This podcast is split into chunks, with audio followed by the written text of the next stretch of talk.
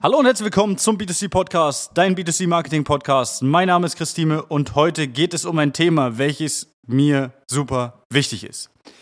Vielleicht kennst du Unternehmen aus deiner Branche, vielleicht kennst du Unternehmen oder Unternehmer, die mal sowas gesagt haben wie, ja, Social Media, das klappt bei uns nicht. Und ich habe darüber schon mal eine Folge gemacht, aber diese Folge hier, die ist super wichtig. Weil in der Folge gebe ich dir jetzt klare Parameter an die Hand, woran du erstmal oder wo du erstmal schauen solltest, ob das beachtet wurde, bevor du die ja, Aussage in den Raum stellst, dass Social Media nicht klappt. Nicht für dich klappt, nicht für dein Unternehmen klappt, nicht in deiner Region klappt und vielleicht, das ist das Schlimmste, was passieren kannst, dieses, diese Aussage, ja, dieses Thema noch an andere Unternehmer weitergibst, die den Glaubenssatz einfach übernehmen. Und deswegen, wenn du diesen Gedanken im Kopf hast, hör dir diese Folge an und schreib mit. Ich habe auch mitgeschrieben, ja, wer das vielleicht als Video sieht, der sieht, dass ich mein Handy in der Hand habe, weil es sind einige Punkte und ich möchte garantiert kein vergessen. Also, Social Media klappt bei uns nicht. Ich muss selber so ein bisschen grinsen und, und, und lachen, ja, weil ich habe letztens nämlich auch ein Gespräch gehabt, da hieß es, ja, warum klappt es am Anfang immer so gut und dann wird es weniger?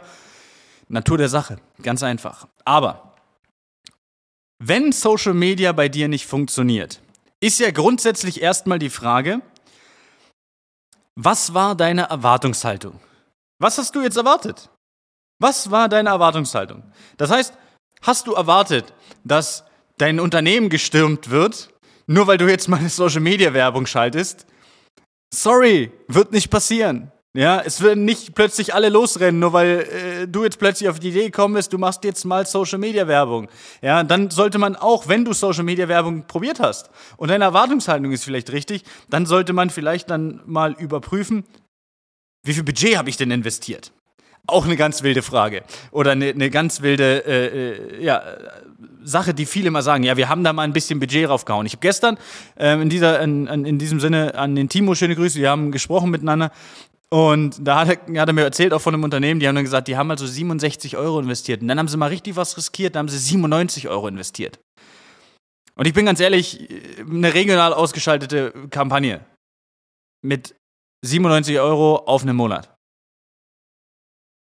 Nein. Also, ich meine, wenn du eine Reichweitenkampagne machst und du einfach bloß Reichweite generierst, ist okay. Ja, dann hast du drei Euro am Tag, erreichst dann, äh, ich sage mal, pro Tag vielleicht roundabout 1000 Personen. Das ist okay. Ja, aber sollte dein Ziel sein, Leads zu generieren oder ähnliches, ja, solltest du Mitarbeiter suchen, dann solltest du das Budget halt einfach ein bisschen hochschrauben. Das heißt, zweites, äh, ja, zweiter Punkt ist, wie viel Budget hast du wirklich investiert? Wenn du dazu Fragen hast, komm gerne auf mich zu, wie viel Budget man denn investieren sollte, weil auch da gibt es einen Punkt, ab dem man zu viel Budget investiert und das ganze, die ganze Werbung dann einfach teurer wird. Aber kommen wir weiter. Was war denn dein Angebot? Wenn wir jetzt nicht von Bewerbern reden, ja, ist nochmal ein gesondertes Thema. Wenn wir jetzt von äh, Produkten reden, die du verkaufen möchtest, sei es Terrassenüberdachung, Küchen, ähm, Möbel etc., was war dein Angebot, was du an die Zielgruppe rausgegeben hast? Und ich habe letztens mit einem Unternehmen gesprochen und der hat zu mir gesagt, hey, ich mache Plakatwerbung und die klappt immer richtig gut. Und dann kam so im Nebensatz, ja, aber da muss halt so ein richtig geiles Angebot dann dahinter sein, so, so ein Abverkauf, so, so ein Prozentangebot. Und ich dachte mir so, what the fuck? Natürlich muss da ein richtig gutes Angebot sein.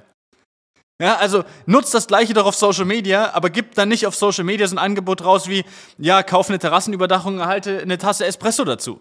Ja, äh, freundlich. Ja, ist nett, dass ich, dass ich eine Tasse Espresso dazu erhalte oder eine Tasse, Tasse Wasser oder ein Kastenwasser. Ja, aber gib doch mal was Gutes dazu. Du musst nichts dazugeben, ist auch wichtig. Ja, ähm, es ist dann wieder die Frage, da springen wir wieder zu Punkt, zum Punkt eins. Ja, die, die, die sind alle aneinander gebunden.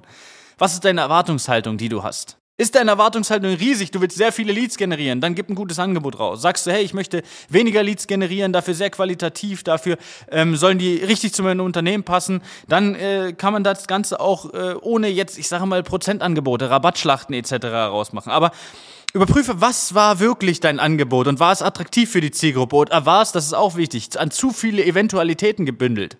Ja, ich habe manchmal so Angebote, die ich sehe, dann ist da, ich bekomme zum ähm, zur, meinetwegen jetzt nehmen wir das Küchenbeispiel, zur Küche XY von der Firma XY ab einem Wert von XY XY dazu. What the fuck? Wer soll das verstehen? A, ja, kurz über äh, Social Media, äh, über, den, über den kurzen Impuls, den man setzt. Und B, ich suche die Nadel im Heuhaufen. Also ich muss das Angebot breiter streuen. Also, was war wirklich dein Angebot? War es wirklich so, dass es auch funktionieren kann? War es der Zielgruppe gerecht oder hat der Köder nur dir geschmeckt, nicht dem Fisch, ja, oder dem Kunden in dem Sinne? Kommen wir zum nächsten. Was war dein Werbeziel? Wurde das richtige Werbeziel von vornherein ausgewählt? Wir haben auf den sozialen Netzwerken immer eine Möglichkeit. Wir können Werbeziel auswählen. Und ich gebe da jetzt ein Beispiel dazu, wo ich auch nochmal eine gesonderte Folge dazu machen werde. Ähm, und zwar habe ich letztens ähm, ja, mit, dem, mit, äh, mit dem Thomas telefoniert und der Thomas sagte mir so, hey, was kostet denn eigentlich so 1000 Personen erreichen auf Social Media? Und dann habe ich so eine klassische Lead-Kampagne geguckt und habe so gesehen, ach, das kann sich so zwischen 10, 15 und 20 Euro äh, einpegeln. Ist immer so ein bisschen abhängig natürlich von Region etc. pp. Er sagt so, hm, ich hatte immer so 5 Euro im Kopf. Ich sage, ach klar, anderes Werbeziel. Du willst, wie viele Leute wir erreichen, dann müssen wir mal bei einer Reichweitenkampagne gucken. Und ich habe bei einem äh, Kunden von uns in eine Reichweitenkampagne reingeguckt und 3 Euro. Da war er ungefähr bei seinen, ich glaube, 3,27 Euro. Dann war er ungefähr bei seinen 5 Euro und hat so, ah, okay, ja, okay. Also, was ist das richtige Werbeziel? Möchte ich viele Leute erreichen? Dann sollte ich nicht Leads angeben, dass ich viele Leads generiere. Ja, aber dann darf ich auch nicht erwarten, dass ich viele Leads generiere. Will ich Leads generieren, ich mache nur eine Reichweitenkampagne, brauche ich nicht erwarten, dass ich viele äh, Leads generiere. Ja, mache ich eine Kampagne mit dem Ziel, dass Leute drauf kommen sollen, die Videos gucken. Ja, dann sorry, dann erwarte nicht, dass du, weiß ich, viele Leute bekommst, die auf deine Webseite gehen als Beispiel. Ja, und so weiter und so fort. Also hast du das richtige Werbeziel von vornherein ausgewählt. So, jetzt kommt ein ganz wichtiger Punkt und dann kommen wir noch mal zu, ich glaube, vier weiteren Punkten. Ja, vier sind es an der Zahl. Also, ein ganz wichtiger Punkt, den ich auch immer wieder bei Unternehmen falsch sehe. Wurden denn alle Einstellungen überhaupt richtig getroffen? Es gibt viele kleine Parameter, die dafür sorgen können, dass deine Kampagne beschissen läuft, auf gut Deutsch. Es gibt viele Parameter, die man beachten sollte. Ja? Es kann aber auch einfach sein, dass du eine Einstellung nicht getroffen hast und plötzlich in ganz Deutschland wirbst. Es kann sein, dass du eine Einstellung getroffen hast und plötzlich dich nur die Leute erreichst, die bei dir im Ort sind, ja, die bei dir wirklich wohnen, in deinem Umkreis, den du ausgewählt hast, sondern dass du plötzlich Leute erreichst, die auch ähm, da waren. Wenn du jetzt aber einen eher, ja, ich sage mal, LKW-freundlichen Standort hast, das heißt, du bist nah an der Autobahn und da fahren sehr viele LKWs lang, erreichst du plötzlich den Trucker. Ja, ist nicht deine Zielgruppe, glaube ich, in dem Moment, ja, also du schmeißt quasi Geld raus. Und ich sehe immer wieder Werbung von Unternehmen, die plötzlich deutschlandweit gestreut wird, obwohl das ein Unternehmen ist, was nur regional verkauft. Also schwierig, ja, in dem Sinne. Das heißt, wurden die richtigen Einstellungen getroffen. Also, wurde deutschlandweit geschalten, welche Personen wurde äh, werden angesprochen, ja, und vor allen Dingen auch noch wichtig, hast du die richtige Sprache ausgewählt? Habe ich auch schon ein paar Mal gesehen. Und hast du vor allen Dingen auch das richtige Alter ausgewählt? Ja, je nachdem, was für eine Kampagne schaltest.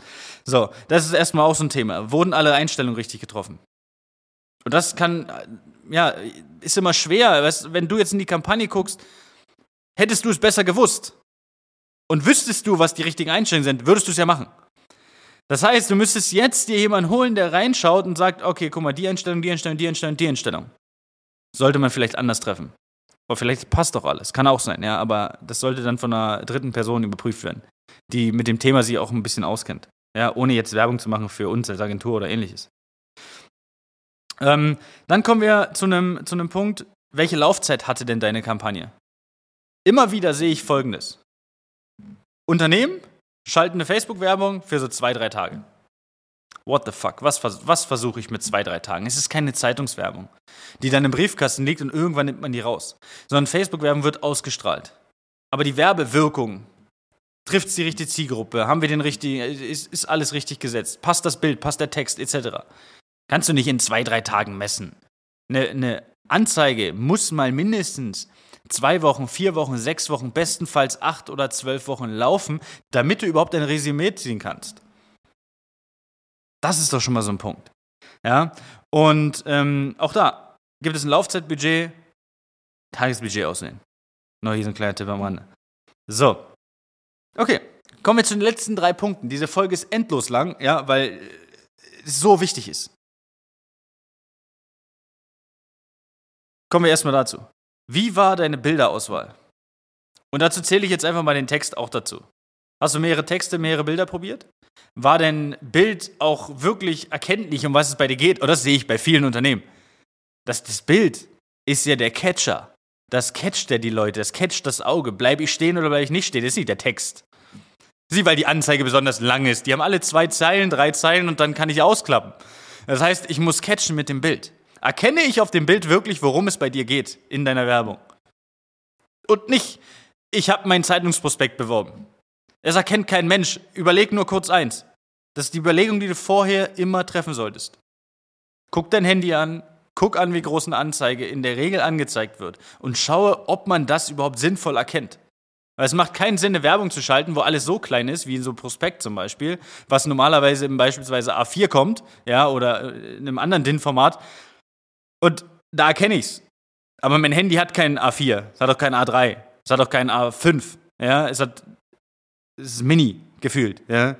Also, außer du bist halt mit dem Rechner drin, dann sieht man vielleicht ein bisschen besser, aber das sind halt wenige Nutzer oder weniger Nutzer als mit dem mobilen Endgerät. Ja, das muss man ähm, da beachten. Das heißt, Wurde es vom Kunden erkannt? War vielleicht zu viel Text auf dem, auf dem Bild? Und hast du auch mehrere Bilder gegeneinander getestet? Sonst brauchen wir das Online-Werbung nicht machen. Das ist doch der Sinn von Online-Werbung, dass ich testen kann, was bei der Zielgruppe gut ankommt. Ich muss doch erstmal sagen, zwei, drei, vier, fünf Bilder und schaue, welches der Bilder am besten bei der Zielgruppe ankommt, um dann die, die nicht gut laufen, auszuschalten. Sonst ist es wie eine Zeitungswerbung. So nach dem Motto, friss oder stirb. Hier hast du ein Bild, hast einen Text, muss funktionieren. Ist ja online nicht so. Ja, deswegen Bilderauswahl. Wie war deine Bilderauswahl? Kommen wir zu den letzten zwei Punkten. Und der Punkt ist auch ultra wichtig. Und der Punkt ist, wie war dein Werbetext? Was meine ich damit? Wie war dein Werbetext? Und vor allen Dingen, gab es eine klare Call to Action, eine Handlungsaufforderung?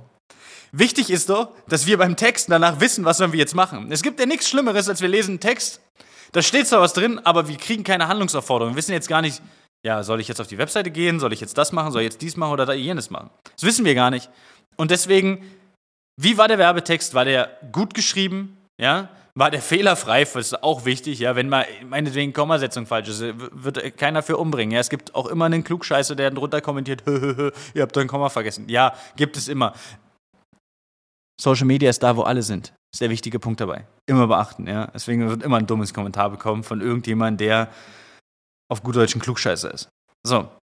Aber wie war dein Werbetext? War der verständlich zu lesen?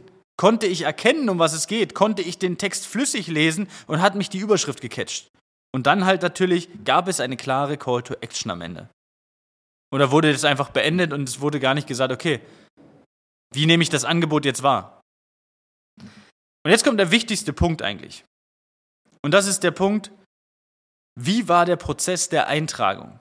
solltest du das Thema Leads ansprechen, solltest du das Thema Leads angehen, egal ob, ja, ich sage mal, Leads von Interessenten oder auch Leads von Bewerbern.